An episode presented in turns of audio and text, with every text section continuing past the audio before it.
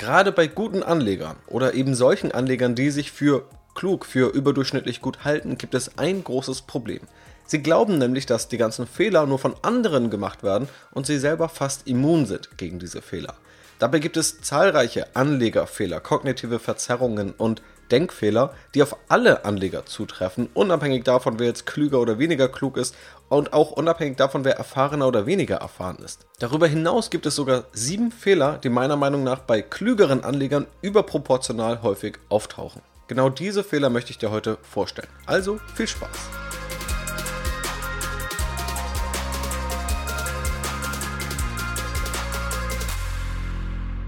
Ja, herzlich willkommen für alle, die neu im Podcast sind. Ich bin Janis, Host vom Aktienrebell Podcast und spreche hier darüber, wie du dein Geld erfolgreicher anlegen kannst und versuche Mythen zu entkräften und dich vor Fehlern zu bewahren. Gerade dieses Thema vor Fehlern bewahren und Bewusstsein dafür zu schaffen, welche Fehler es an der Börse gibt, welche Fehler immer wieder gemacht werden, ist ein enorm wichtiges Thema. Grundsätzlich also erstmal Dinge vermeiden, die aktiv Rendite kosten oder die zu große Risiken ins Depot lassen. Und wenn ich über diese Fehler spreche, dann bemerke ich, dass man oft das Gefühl hat, dass nur andere diese Fehler begehen. Man schaut sich die also an und sagt, ja, ist ja völlig klar, diese Fehler gibt es, alles schon mal gehört, das sollten andere Anleger wirklich sein lassen. Dabei treffen viele Anleger auch auf ein Selbst zu und diese, ich nenne es mal dann vielleicht etwas ignorante Art gegenüber den Fehlern, die kann gerade dann auftauchen, wenn man sich selbst natürlich für überdurchschnittlich gut hält. Dann denkt man eben, man macht überdurchschnittlich viel richtig, unterdurchschnittlich viele Fehler. Dabei gibt es Denkfehler und kognitive Verzerrungen, so heißt es dann in der Verhaltensökonomie oder in der Psychologie, die auch erfahrene Anleger machen. Die Anleger unabhängig davon machen, ob sie jetzt intelligenter sind oder nicht und auch unabhängig davon, ob sie überdurchschnittlich gut sind oder nicht. Und es gibt sogar Fehler, die ganz besonders die Anleger machen, die sich selbst für überdurchschnittlich gut halten. Um die Fehler soll es heute gehen. Was nun ein kluger Anleger ist, das ist wahrscheinlich noch etwas Interpretationssache. Das kann man natürlich einerseits einfach nur auf Intelligenz, also quasi kognitive Leistungsfähigkeit beziehen, auf der anderen Seite aber vielleicht auch überdurchschnittlich gute Anleger oder Anleger, die glauben, überdurchschnittlich klug am Aktienmarkt zu handeln. Das ist ja auch die griffigste Definition, nach der ich hier mal vorgegangen bin. Und starten wir mit dem ersten Fehler oder auch der ersten kognitiven Verzerrung, die ich bei dieser Gruppe beobachte.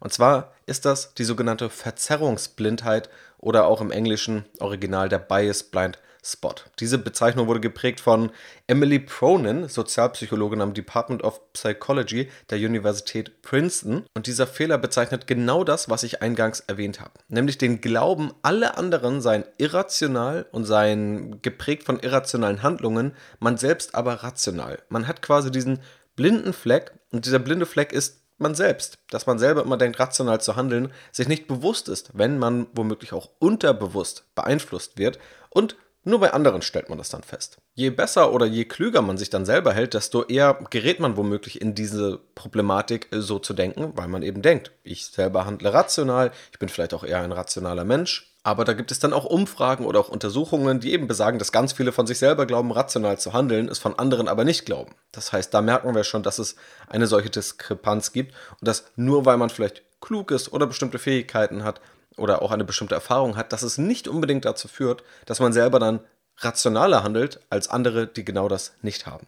Also der erste Fehler und das grundlegende Problem ist, dass man selber bei sich selbst immer davon ausgeht, rational zu handeln, was in den allermeisten Fällen nicht der Fall ist und zumindest zu einem gewissen Grad wahrscheinlich auch ausgeprägt ist, selbst wenn man schon mehr Erfahrung mitbringt oder sich für einen klügeren Anleger hält. Und der zweite Fehler ist, zu glauben, dass nur Intelligenz zählt oder Intelligenz der entscheidende Vorteil ist beim Investieren. Denn wenn wir hier das Thema, was ist eigentlich ein kluger Anleger berühren, dann stellt sich womöglich auch die Frage nach der Intelligenz, wo ich ja aber schon gesagt habe, mir geht es vor allem darum, Leute zu adressieren, die sich selbst für klügere Anleger halten oder die glauben, sie machen klügere Handlungen am Aktienmarkt. Denn Intelligenz ist nicht der entscheidende Faktor. Selbst bei dem Begriff Intelligenz, da kann man sicherlich nochmal drüber streiten, was man jetzt genau damit meint. Meint man vielleicht auch eine soziale oder emotionale Intelligenz? Typischerweise, wenn man sich auch die IQ-Tests anschaut, dann geht es da eher um logisches Denken, das abgefragt wird. Und logisches Denken, was dann mit einem IQ-Test gemessen wird, das ist sicherlich hilfreich. Zumindest an der Börse, wenn es auch um Zahlen geht und darum, vielleicht auch komplexere Sachverhalte zu verstehen. Das würde ich persönlich nicht abstreiten. Wenn man aber grundsätzlich Fähigkeiten mitbringt, logisch zu denken und auch mit Zahlen umzugehen und die grob einzuordnen, dann ist die Frage, ob nicht darüber hinaus ganz andere Faktoren und auch Fähigkeiten wichtig werden.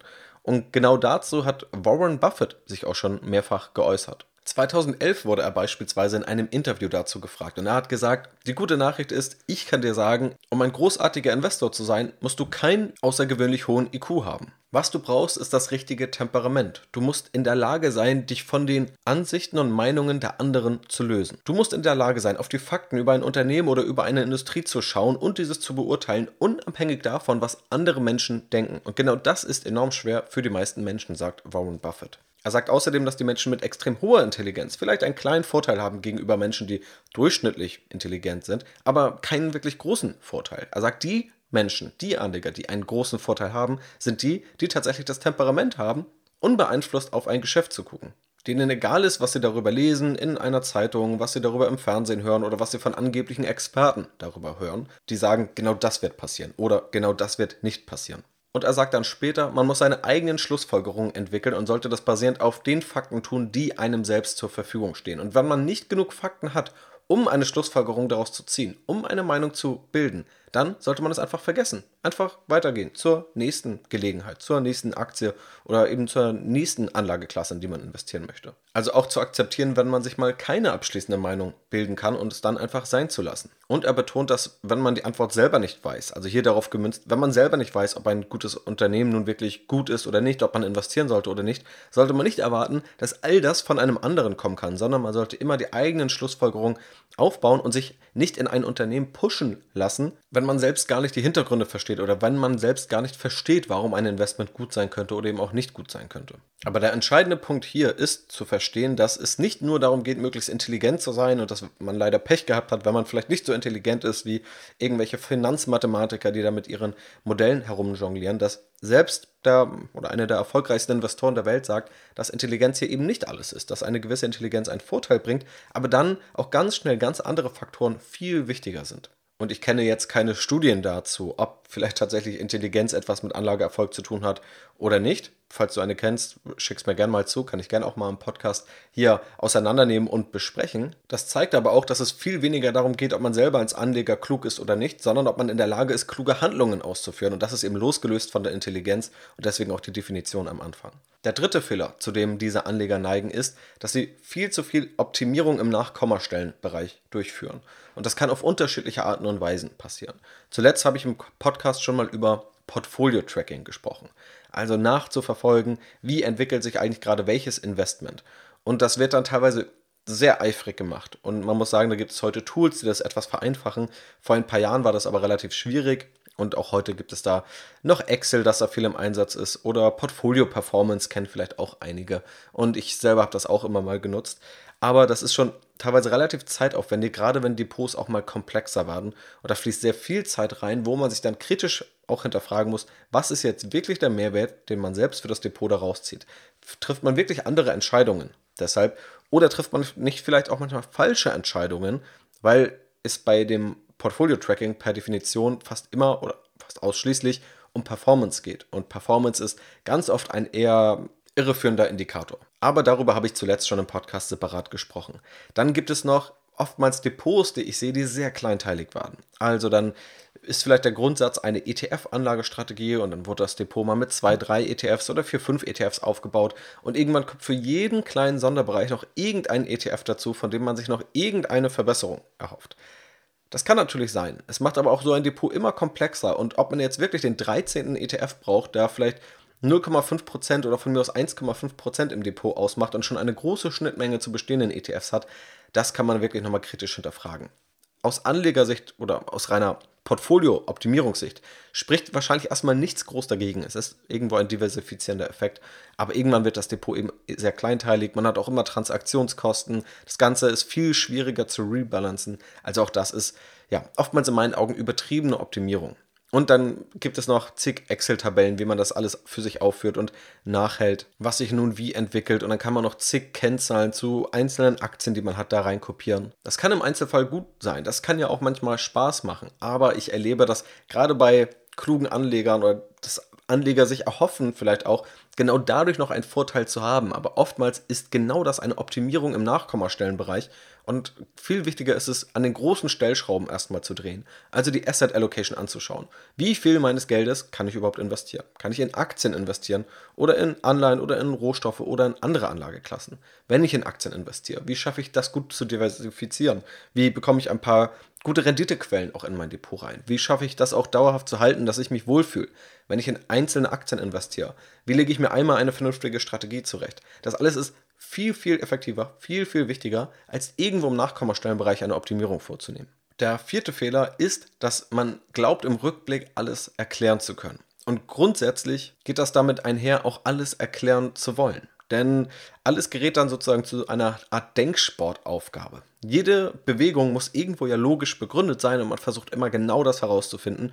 Und es ist enorm schwierig, gerade dann für diese klugen Anleger, zu akzeptieren, wenn man mal Dinge nicht erklären kann. Also den Zufall zu akzeptieren oder zu akzeptieren, dass Dinge nicht vorhersehbar sind, fällt dann enorm schwer. Daraus resultiert auch noch ein anderer Fehler, zu dem ich gleich als nächstes komme. Aber dieser Fehler Nummer 4 ist dann ganz speziell der Rückschaufehler oder im Englischen der Hindsight Bias.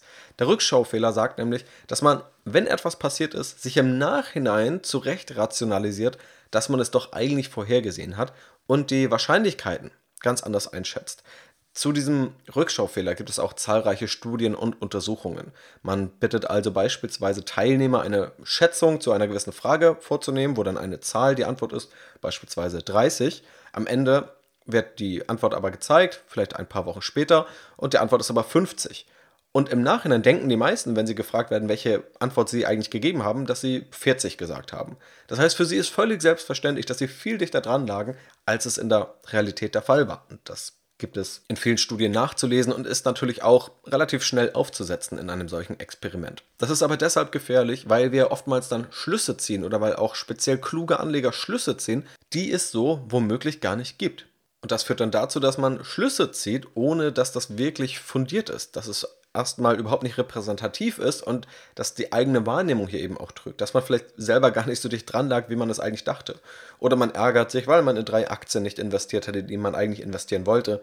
Man denkt aber nicht mehr an die anderen sieben Aktien, in die man auch investieren wollte, die aber abgestürzt sind, die man heute einfach nicht mehr wahrnimmt. Einige Dinge nehmen wir auch einfach als gegeben an und glauben im Nachhinein, das war doch selbstverständlich. Das kann man jetzt von mir aus sehen, wenn man sich anschaut, wie Wachstumsaktien und Tech-Aktien abgestürzt sind. Ja, natürlich waren diese relativ hoch bewertet. Auch das habe ich im Podcast mehrmals gesagt. Aber dass sie nun so stark fallen, das hat wohl kaum jemand vorhergesehen. Und im Nachhinein erscheint das immer alles so logisch. Aber vorher war das überhaupt nicht logisch. Auch in der Corona-Pandemie, dann ist beispielsweise der DAX in kürzester Zeit um 35% abgestürzt, dann aber auch schnell wieder gestiegen. Ein paar Monate später dachte jeder schon, na, es war ja völlig klar, dass die Kurse wieder so schnell steigen müssen. Wären sie aber gefallen und niedrig geblieben, hat es dafür auch logische Erklärungen gegeben. Also im Rückblick gibt es immer Rationalisierungen und Erklärungen, die so vorher aber nicht existieren, die auch total unklar sind. Ein wunderbares Beispiel ist auch der US-amerikanische Aktienmarkt im Vergleich zum japanischen Aktienmarkt. Der US-Aktienmarkt ist quasi seit einem Jahrhundert der stärkste Aktienmarkt der Welt und auch die Wirtschaft ist die stärkste der Welt. Wo um 1900 viele Wirtschaften der Welt noch relativ gleich auf waren, hat die USA seitdem den stärksten Lauf hingelegt. Aber es gab eben auch mal eine Zeit, etwa bis 1990, wo auch der japanische Aktienmarkt enorm gestiegen ist und dann auch weltweit enorm bedeutend, im Grunde sogar der bedeutendste Aktienmarkt war noch vor dem US-amerikanischen. Und heute sieht es so logisch aus, dass die USA auch über die letzten Jahrzehnte am besten abgeschnitten haben und dass Japan abgestürzt ist. Das war aber damals überhaupt nicht logisch. Von 1990 bis 2010 hat der US-amerikanische Aktienmarkt den japanischen Aktienmarkt um etwa 10 Prozentpunkte pro Jahr geschlagen. Also der japanische Aktienmarkt hat leicht verloren, 1,5 Prozent in etwa, und der SP 500 in den USA ist 8,5 Prozent pro Jahr gestiegen. Ein Jahr davor, 1989, ist der Nikkei, der relevante Index in Japan, enorm stark gestiegen, in einem Jahrzehnt um etwa 500 Prozent, nicht ganz, aber knapp. Das heißt, es war enormer Optimismus und eine enorm gute Stimmung. Und auf die USA wurde eher kritisch geschaut. Also Japan galt so als das Vorzeigemodell. Ähm, es wurde dort einfach Kapital richtig allokiert. Das System war genau das Richtige. Und auf die USA hat man dann noch eher skeptisch geschaut. Da hat man gesehen, oh, die Staatsverschuldung ist enorm hoch, die Wirtschaft wächst nur langsam und der Markt kommt auch nicht so richtig voran. Das war eben der Stand 1989 und 1990. Und Sony ist noch heute ein großes und relevantes Unternehmen und der Mitgründer, der hat im Jahr 1990 noch gesagt, America no longer makes things. It only takes pleasure in making profits from moving money around. Also aus Amerika kommt keine wirkliche Innovation mehr, da werden nur irgendwie Gelder hin und her geschoben. Und dann hat er noch weiter gesagt, dass es dort zwar auch Technologie gibt, aber es fehlt die Kreativität, um diese neuen Technologien auch kommerziell anzuwenden. Und das sei Amerikas größtes Problem. Und auf der anderen Seite ist das Japans große Stärke. Und Amerika wird sich nun mit einem Abschwung konfrontiert sehen. Also wir haben hier eine smarte Person und wir haben hier einfach sozusagen wiedergespiegelt, wie womöglich auch die Allgemeinheit gedacht hat. Und genau danach haben wir aber gesehen, wie der Nikkei deutlich unterperformt hat gegenüber den USA. Das können wir uns heute nicht mehr vorstellen. Heute klingt das für uns alles logisch. Heute kann man sich das alles so zurechtreimen, dass man sich denkt, okay, ich habe eine Erklärung, das ist alles logisch, ähm, es macht alles Sinn. Aber tatsächlich im Nachhinein sind wir immer deutlich klüger als vorher. Und Fehler Nummer 5 zeigt, dass dieser Wille, Erklärungen zu suchen und alles erklären zu können, nicht nur im Rückblick problematisch ist, sondern dass es auch jetzt problematisch ist, nämlich ständig Muster in irgendetwas zu suchen und auch Erklärungsansätze zu suchen. Wir wissen ja, dass ständig irgendetwas passiert. Jeden Tag können wir in die, den Wirtschaftsbereich irgendeiner Zeitung oder irgendeiner Online-Website schauen und sehen, neue Ereignisse. Wir können uns jeden Tag Aktienkurse anschauen, wir können uns jeden Tag Indizes anschauen. Und dann bekommen wir auch in irgendwelchen Börsensendungen immer erklärt, warum denn jetzt welcher Index oder warum jetzt welche Aktie gestiegen oder gefallen ist. Immer muss es eine Erklärung geben. Man sieht fast nie die Aussage oder liest die fast nie, der DAX ist heute 2% gestiegen. Punkt. Sondern immer, der DAX ist 2% gestiegen, weil. So, und dann sitzt da irgendein Journalist, irgendein Redakteur, der sich jetzt überlegen muss, warum ist der DAX denn jetzt eigentlich gestiegen? Vorher, bevor die Börse öffnet, weiß kein Mensch, ob die Kurse steigen oder fallen. Es gibt kein System, um das vorherzusehen. Aber im Nachgang scheinen immer alle zu wissen, warum es so gekommen ist, wie es gekommen ist. Aber das ist ehrlicherweise manchmal völlig absurd. Würde die Börse fallen, würde es zwei, drei Gründe geben, die man findet, warum sie gefallen ist. Würde sie an einem Tag steigen, würde es auch wieder zwei, drei Gründe geben.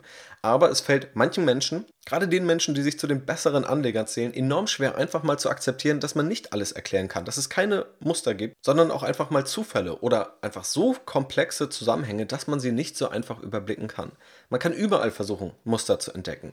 In Charts. Und dann kann man da Linien einzeichnen. Oder warum welcher Sektor jetzt outperformen müsste oder underperformen müsste. Oder was jetzt steigt oder was jetzt fällt. Das ist aber enorm schwer. Vielleicht findet man mal Muster, aber wir Menschen haben die Angewohnheit, alles erklären zu wollen, in allem auch Muster zu sehen. Eine Regelmäßigkeit, irgendeinen Grundsatz, den wir ableiten können, damit wir uns erklären können, warum ist es denn jetzt so passiert, wie es passiert ist. Warum ist etwas gestiegen, warum ist etwas gefallen an der Börse. Wahrscheinlich sieht man das noch im Fußball am besten. Wenn eine Mannschaft gewinnt, dann wird am Ende ganz klar festgestellt, naja, die Taktik war ja auch die richtige und die Einstellung war die richtige und manchmal muss man das Glück auch erzwingen. Wenn alles genauso gewesen wäre, aber die Mannschaft verliert, dann hätte man wieder drei ganz andere Punkte gefunden oder man hätte es einfach umgekehrt gedreht, dass man sagt, naja, aber die Taktik, die war ja auch zum Scheitern verurteilt und man darf sich eben nicht auf das Glück verlassen.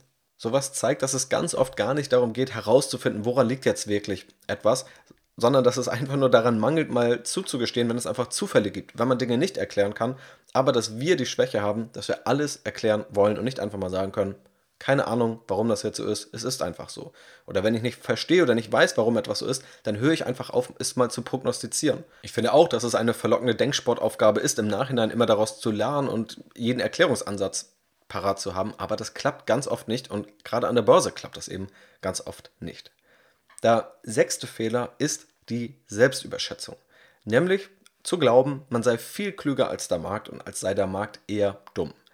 Darüber kann man natürlich auch streiten im Sinne der Effizienzmarkthypothese, die ja erstmal besagt, es sind alle Informationen verfügbar und dadurch, dass es so viele Marktteilnehmer gibt und auch kluge Marktteilnehmer gibt, die auch Ineffizienzen erkennen, werden diese im Grunde sofort ausgeglichen und es gibt eigentlich keine wirklichen Chancen, besser als der Markt zu sein.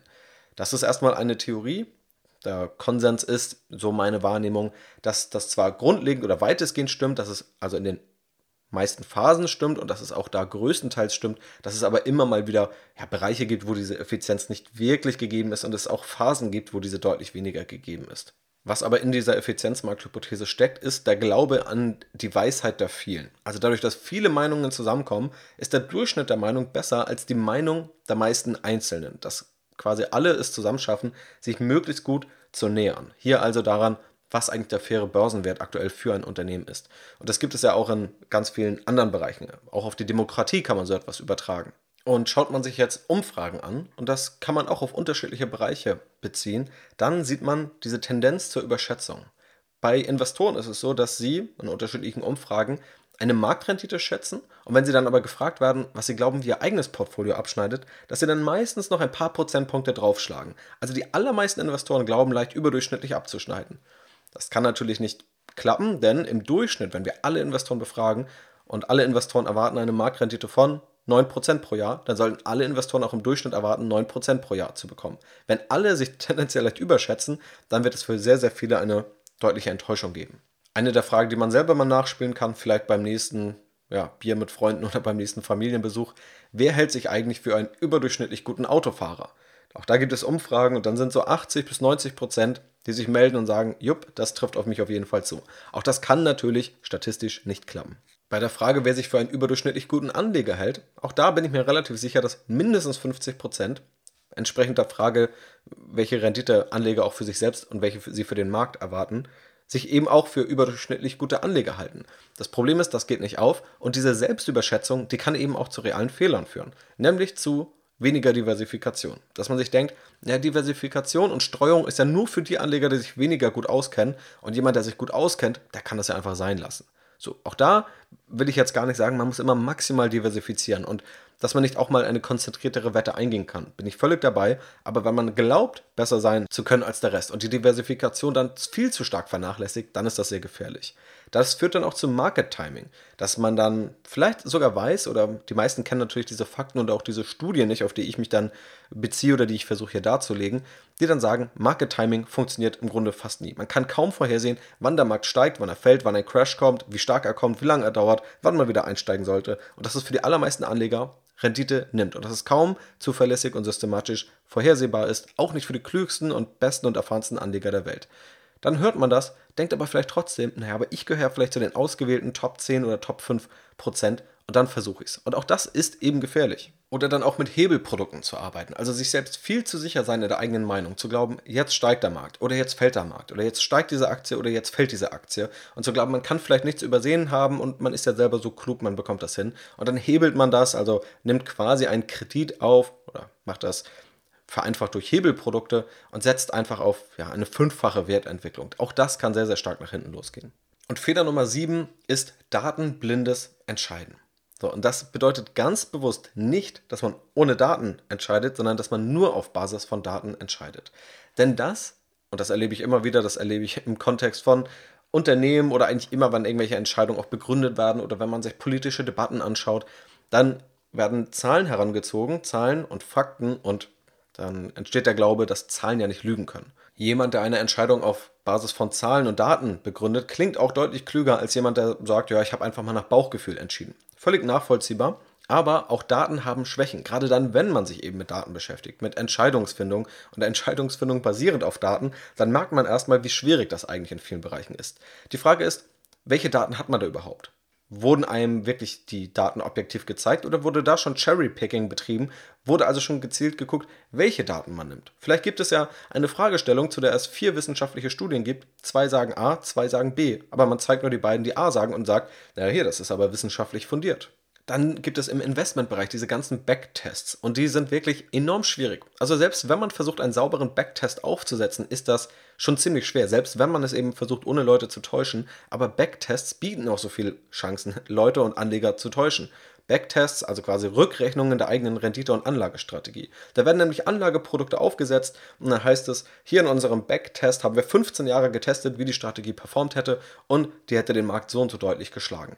Das Problem ist, so etwas wird man immer finden. Man kann immer irgendein System durchlaufen lassen, man wird immer irgendwie herausfinden, ob das über- oder underperformt und nimmt aber die Überperformer und verkauft die am Markt. Aber man weiß oftmals gar nicht, ob das jetzt einfach nur ein statistischer Zufall ist oder ob es wirklich fundamentale Gründe gibt, warum eine bestimmte Strategie auch besser performen sollte. Und wenn man das Ganze auch mal wissenschaftlich testet, dann nimmt man sich oftmals längere Zeiträume. Man testet das auch international. Man versucht zu verstehen, warum kann das Ganze so sein. Und wenn das Ganze bekannt wird, gibt es immer noch Gründe, warum es dazu kommen könnte, dass eine Strategie besser performt oder verschwindet das Ganze dann. Und einer der populärsten und auch manchmal am schwierigsten zu erkennenden Fehler ist auch Korrelation mit Kausalität zu verwechseln. Also ganz simpel, man könnte sich einfach nur Daten anschauen und wir nehmen an, irgendein Alien schaut auf einen Datensatz, der von der Erde kommt und dann sieht man, immer dann, wenn Eis gegessen wird, scheint die Sonne und wenn kein Eis gegessen wird, dann regnet es. Und die Schlussfolgerung daraus ist dann für den Außerirdischen, ah, wir müssen einfach nur Eis essen und dann fängt die Sonne an zu scheinen. Offensichtlich wird hier Korrelation in den Daten mit Kausalität verwechselt, denn nur wenn die Sonne scheint, wird überhaupt Eis gegessen. Das heißt, es ist im Grunde umgekehrt. Und davon ist auch die Landschaft voll von Beispielen, wo Korrelation mit Kausalität verwechselt wird. Und in all diesen Fällen werden Daten herangezogen, werden irgendwelche Zahlen herangezogen. Es werden aber wahrscheinlich die falschen Schlussfolgerungen daraus gezogen, obwohl das alles super klug aussieht und obwohl da wahrscheinlich auch kluge Anleger drauf schauen. Wichtiger ist, jetzt auch nicht ins Gegenteil zu schwenken. Ja, man kann wahrscheinlich auch in einigen Bereichen dem Bauchgefühl vertrauen. Gerade wenn man aber neu an der Börse ist, dann kann ich das überhaupt nicht empfehlen, weil die Börse ist voll mit unintuitiven Dingen, die tatsächlich besser funktionieren als die Dinge, die intuitiv entscheiden.